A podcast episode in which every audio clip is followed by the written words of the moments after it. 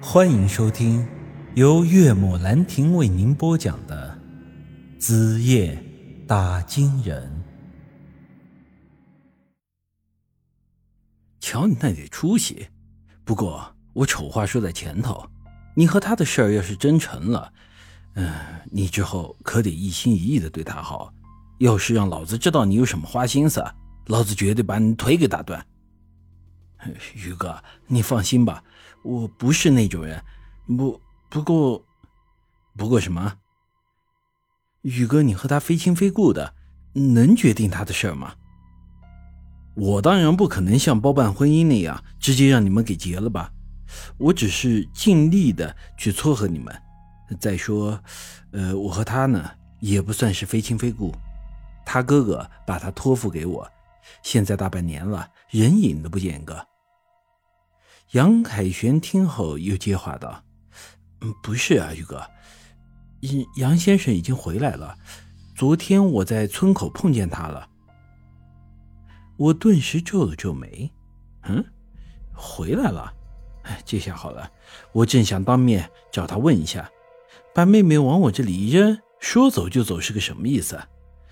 哎，行了，凯旋，这酒呢，今天咱们就先喝到这儿，你先回去吧。”我待会儿还得去杨家一趟。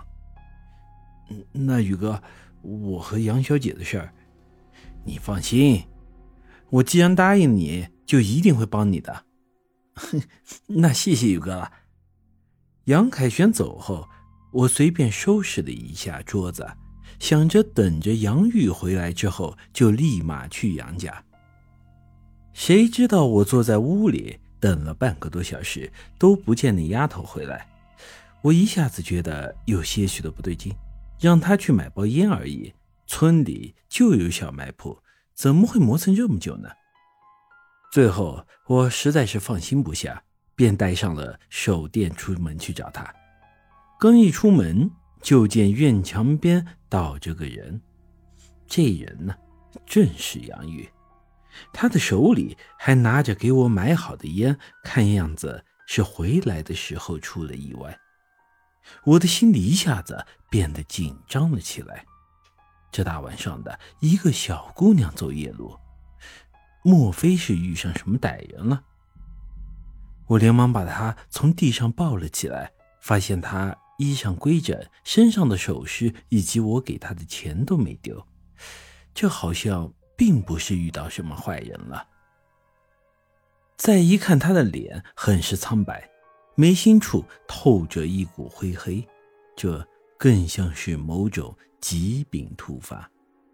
我曾经问过杨玉，他为什么不爱出门？他曾告诉我，他的身体不太好，怕出门的时候发生意外。我当时呢，也并没有太在意这个。现在看来，果然是有这么回事儿。我连忙把他抱进了屋里，放到了床上躺下。小玉，小玉，你没事吧？我这就去给你叫医生。就在这时，他缓缓地睁开了眼睛，轻轻地抓住我的手，气息微弱地说道：“不，不要，医生没用的，给我，给我药。”一时间，我有些迷糊。药？呃，什么药？他这时的脸色变得更加的苍白。快，快给我，快给我药！我一时间心急如焚，药到底是什么药啊？就在这时，我突然想起了什么。就在半年前，杨石把他妹妹托付给我的时候，曾经给过我一瓶药，还说在必要的时候得喂他吃那个。于是。我连忙翻箱倒柜的把之前杨石给我的那个瓶子找了出来。我拿着这个药瓶在杨玉的面前晃了晃，问道：“小玉，是这个吗？”这时他几乎已经说不出话来。快，快给我！我连忙拔下瓶塞，倒出一颗药丸。帮他喂下，可就在我要把药丸塞进他嘴里的时候，又突然察觉到有些许的不对劲，于是把伸出去的手又缩了回来。就在这时，一股特殊的气味是从这药丸上散发出来的。这股味道进入我鼻腔的一瞬间，我浑身的汗毛都竖了起来，因为这药里面居然加了断肠草。有的兄弟可能要问，什么是断肠草啊？